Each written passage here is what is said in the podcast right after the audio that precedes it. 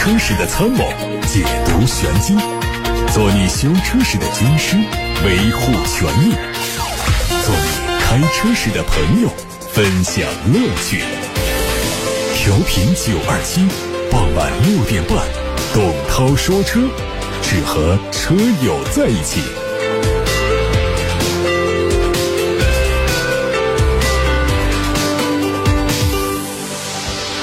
欢迎各位通过八六八六六六六六参与节目，通过董涛说车的同名微信公众号参与节目，提出选车用车的问题。先看新闻。网上传出了一组奔驰 EQS 的实拍图，它基于奔驰的纯电动平台，定位大型的纯电动旗舰轿车，可以看作是 S 级的电动版。根据规划会在年内上市。它前脸配的大尺寸格栅，两侧是数字大灯，保险杠是 AMG 的风格。得益于独特的弓形车身设计，搭配隐藏式的门把手，它的风阻系数非常低，是有史以来风阻系数最低的量产车。内饰配的是三屏一体的超大曲面屏，而且用上全新的 Mbuk X 系统。在动力上预计是后轴单电机和前后双电机两种。在 CLTC 工况下的纯电续航里程八百公里。外媒根据此前的谍照绘制了一组全新宝马七系的渲染图，分体式大灯搭配熏黑式的双肾格栅，非常具有未来主义风格。经典的霍氏弯角被保留，同时还配有隐藏式的门把手。相比之下，尾部造型更偏运动，有上翘的小鸭尾。从此前曝光的谍照看，车内会用上和宝马 iX 相同的风格，中控区域双联屏，内置有宝马的 Drive 8.0版本的操作系统，可以实现的功能相比7.0更加丰富，也更加智能。新款的 Mini Countryman 已经上市，两种动力，六款车型，售价区间二十四万九千八到三十三万四千八。它主要针对配置做了调整，全系标配了 Mini 的八点八英寸触控屏、苹果的 CarPlay 和百度的 CarLife、电动折叠加热外后视镜、全液晶仪表、全景天窗和运动型的真皮方向盘。高配还会有电动尾门和驾驶体验控制系统、无钥匙进入等等。另外，在油漆方面有五种颜色、三种内饰的面板和十一种轮毂可选。工信部传出了广汽丰田锋兰达的申报图，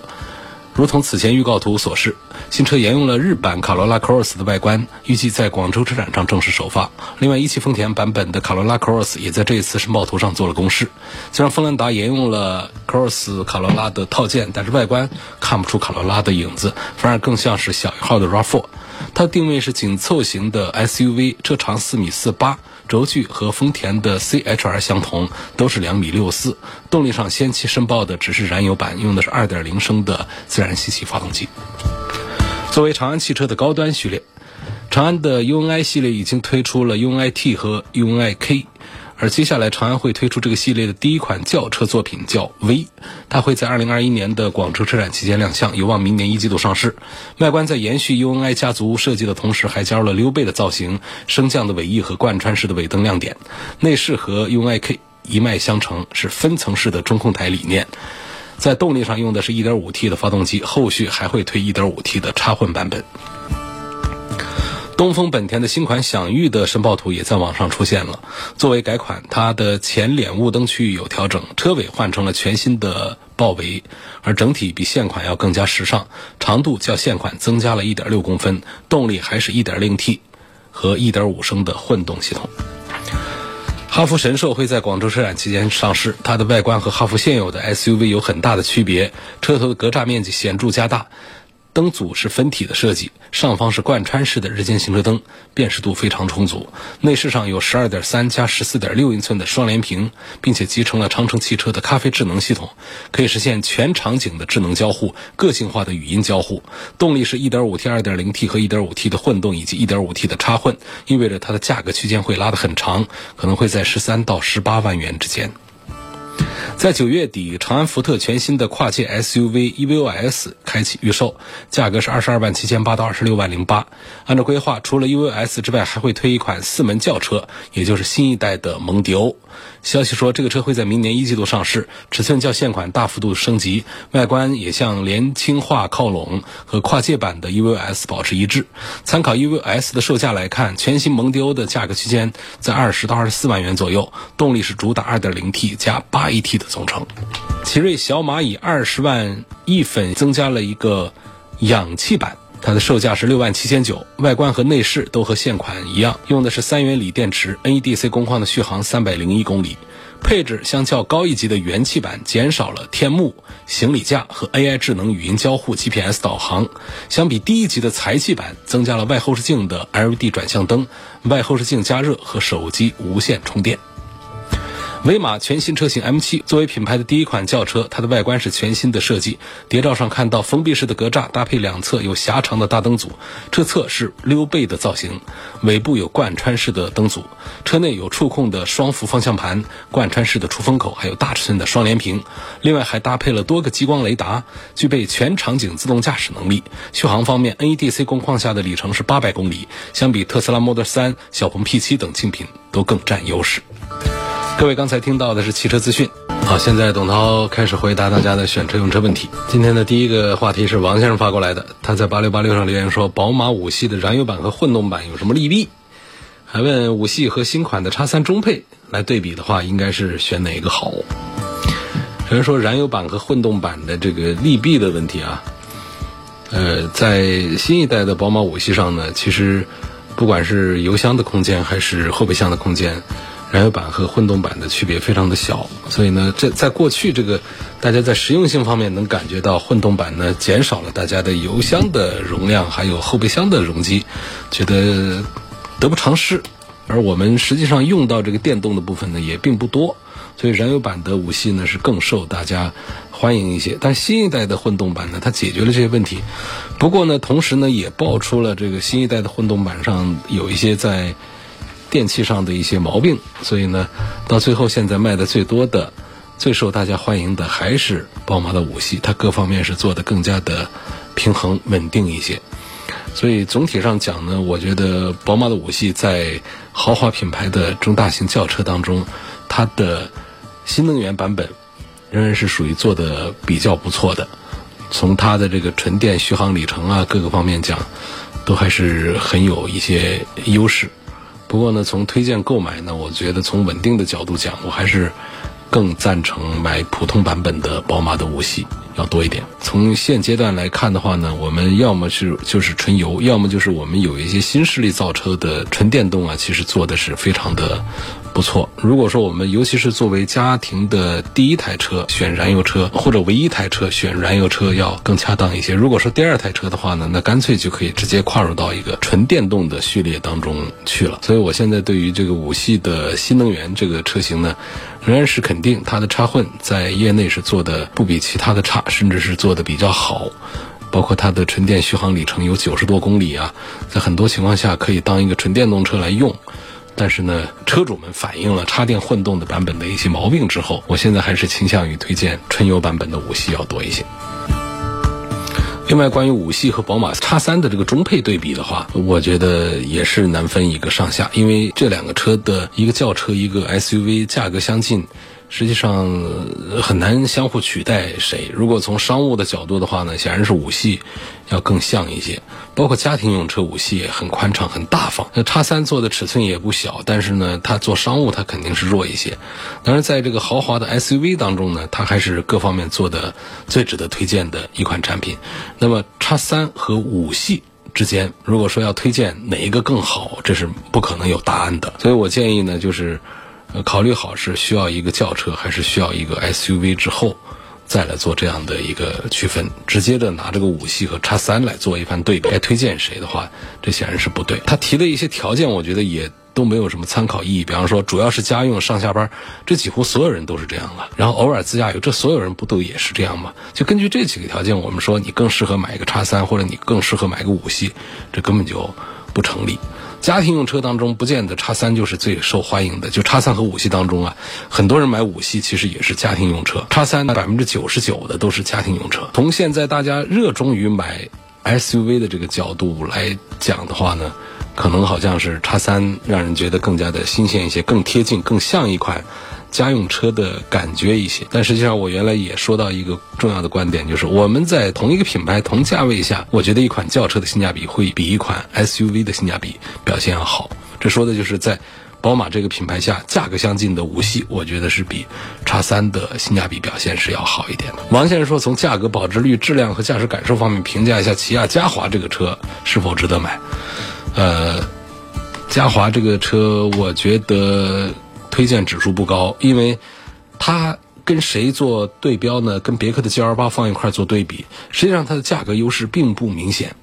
G L 八的。路上公务舱的就不说了，因为它的悬挂是老版的。当然说现在它的 ES 陆尊这个也不是什么新款了，已经出来好多年了。但是它的底盘是不一样的。那么我们讲，就按照这个 ES 陆尊来说它的话，各方面的规格都在那儿。实际上比这个起亚嘉华官方指导价也没贵多少钱，也就贵个两万块钱，贵个两万块钱，而且尺寸 G L 八要更大一些。那这起亚嘉华的卖点又在哪儿呢？不管是讲动力规格呀，还是讲这个车内的空间，还是讲其他的配置，起亚嘉华都没有明显的优势。那除非你的价格可以比 G L 八低个五万以上，因为从品牌差异上讲，它得是这样，就是两个车产品力相近的情况下，因为品牌的优劣，这中间的差价，我觉得 G L 八应该是比嘉华贵个五万块钱以上。但是从现在情况看，按这个 E S 版本的 G L 八来讲的话呢，就只贵个两万块钱，这个。我觉得是划不来，而且你再往下看，其实尺寸是一样的情况下，这个路上公务舱这个价格，它能搞得比这个嘉华还便宜几万块钱。你这样前后一一对比的话，是觉得嘉华更值得买，还是别克的 GL 八更值得买呢？所以我觉得王先生可以慎重的再考虑一下。起亚嘉华，我觉得相对 GL 八来说，性价比的表现并不是很好啊。还有网友说，红旗的 HS 五这款车，网上都说它的小毛病比较多，比如说会有异响等等。我准备买这个车，但是好犹豫。问主持人，这款车是否值得购买？应该说，这个一汽自主呢，它在形象上、在品牌上做的都很成功，包括在技术投入方面也是领先其他的品牌的。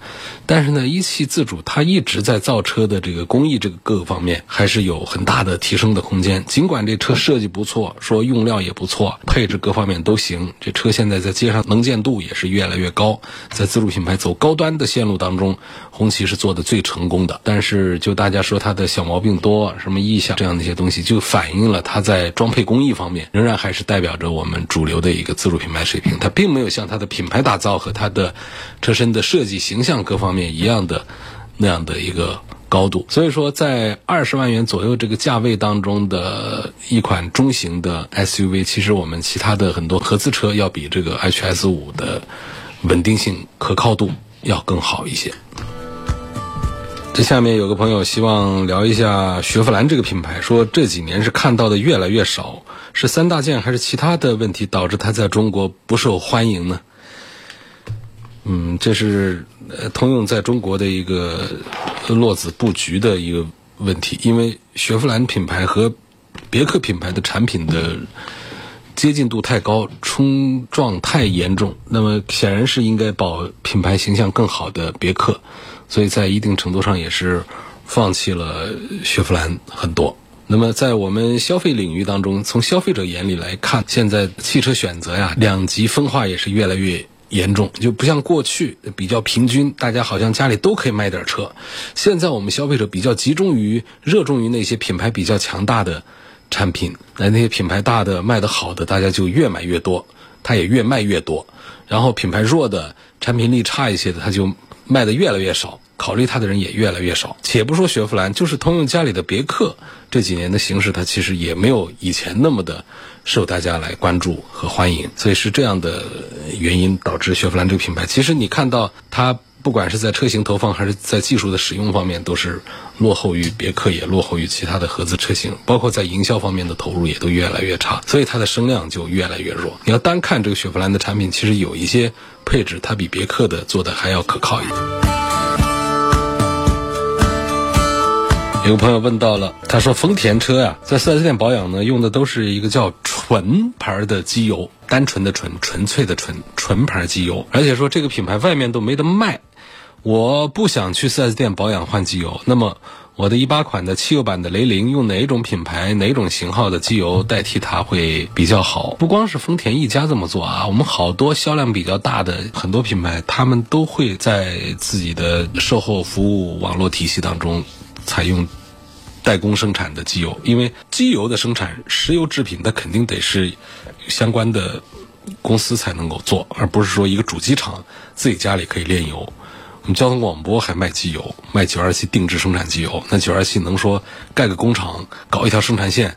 啊，从这个石油当中提炼制造生产润滑油往外卖吗？那不可能的，就代工生产的。所以九二七也找一个知名品牌，找嘉实多代工生产了九二七定制的机油。那么我们汽车厂家这些机构做这样的代工机油，是说是假冒伪劣吗？不单不是，相反，它更能够保证。它货真价实，因为机油产品在市场上那些品牌，美加壳、美孚、嘉实多、壳牌，以这样占到了百分之六七十市场份额的这几个大品牌来说的话，他们假货是非常多的。反而说这些贴牌生产的、代工生产的，而且在一般的渠道买不到的，它可以高度的防伪，品质可以得到更多的保障。像九二七定制生产的这个机油，就只能在九二七汽车商城这个电商平台上能买到，别的地方都没有。或者到九二七汽车生活馆能够加到，你确保加到的每一桶它都是嘉实多工厂来为交通广播提供生产的灌装的，所以一汽丰田的这个纯牌机油你在外面也买不到，因为它不是一个对社会外面渠道销售的，它只是在丰田 4S 店的体系里面流通运行，所以这就保证了这个机油不管它的品质多好多坏啊，它肯定是有丰田背书。把关加持的，所以它可能不是品质特别高端的一款机油，但是它的纯度会比较高，它如假包换，所以倒是更有保障的一款机油。另外呢，关于这个加机油这个事儿呢，不光是说这个机油有问题没问题啊，还是有一点讲的，就是这个机油选择的，大家不要进入到一个误区，认为价格越贵的啊，那个标号越高的，零 W 四零等等这样的就越好，说前面那个 W 前面那个数字要越低越好。啊，W 后面那个数字越高越好啊，它的标价越高越好，不是的。实际上，这个车应该用什么规格的机油？你要根据车的品牌、排量还有气候等等因素来选择适合你车用的机油，才能让我们车辆在耐久使用、在动力充沛、在经济节能之间找到一个很好的平衡。你比方说，像这个有一些机油，比方说五 W 四零这个机油，它的粘度是比较高的。那么它就给发动机会制造比较大的阻力，让发动机产生的动力、动能有一部分消耗在自身的运转上，导致车辆的行驶动能无法输出最大化，表现出来现象就是动力不足、爬坡吃力。它卖的不便宜，说这机油就不好，那也不对。它有一些车它就是要粘稠度要高一点，它才好。比方说我们那些涡轮增压机器，因为它粘稠度高一点，它的烧机油情况它就会变得好一点。然后我们有一些小排量自然吸气车呢，就需要粘稠度低一些的。价格便宜一些的机油，呃，如果说我不想用这个纯牌机油，我要在外面，那是非常简单的一个换机油的一种方式。你如果说是全合成的这个机油的话呢，你现在市面上卖的比较多的，像美孚一号啊、嘉实多的极护啊等等这些，来顶替他们的五 W 三零四零的这个全合成油，都是没什么问题的。下面有个朋友问：奔驰的大 G 为什么让男人们如此痴迷啊？其实很简单，这个 G 级一方面呢，有着日常生活当中绰绰有余的动力和性能；呃，一方面呢，G 级它有着永远不过时的那种硬朗的外形。所以说，奔驰的 G 这个车呢，已经不再是简单的一款代步的车，而是一个阳刚的标签，或者说成功的标签，呃，一种硬汉的形象。可以说，这是一辆虽然说很硬，但是空间很一般，油耗也很大，但是呢，让你装逼真的是挑不出毛病来的一款车。就是这个车呢，让你觉得身份呢、身价呀，好像都特别的不错。所以在这方面，它的意义比车本身还要更大一些。二手的十二代的皇冠值不值？值啊！那个一汽丰田停止引进十五代的皇冠的这个事儿呢，就是让。大家是其实没什么感觉的，为什么呢？因为大家最怀念的、卖的最好的，到现在在二手市场上，在玩老车、旧车的心目当中，呃，最受欢迎的还是十二代。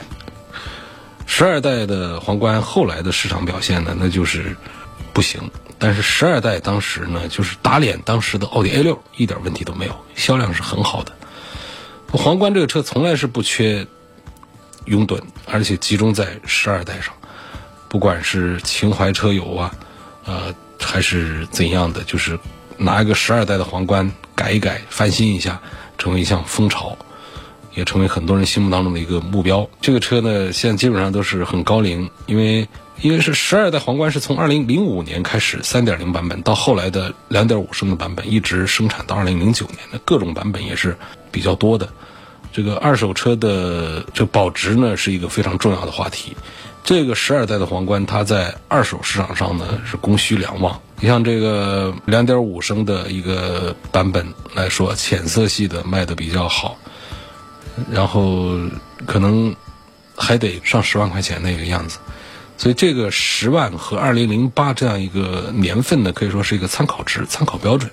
然后往前推、往后推的话，就可以加加减减的就可以。那基本上以后期版本的皇冠为首选，那后期的版本更加成熟一些。那么丰田的可靠性确实是有口皆碑。那么在这十二代皇冠上呢，尤其是因为相比于同时期生产制造销售出来的奥迪 A 六。还有宝马五系，你现在在街上能看到的十二代皇冠的概率要更高一些，而且基本很多配置它都可以正常用，它不会像老奔驰那样的这个按钮不灵了，那儿漏油了。有很多人表示买个二手的皇冠来整备一下，跟个新车一样完备，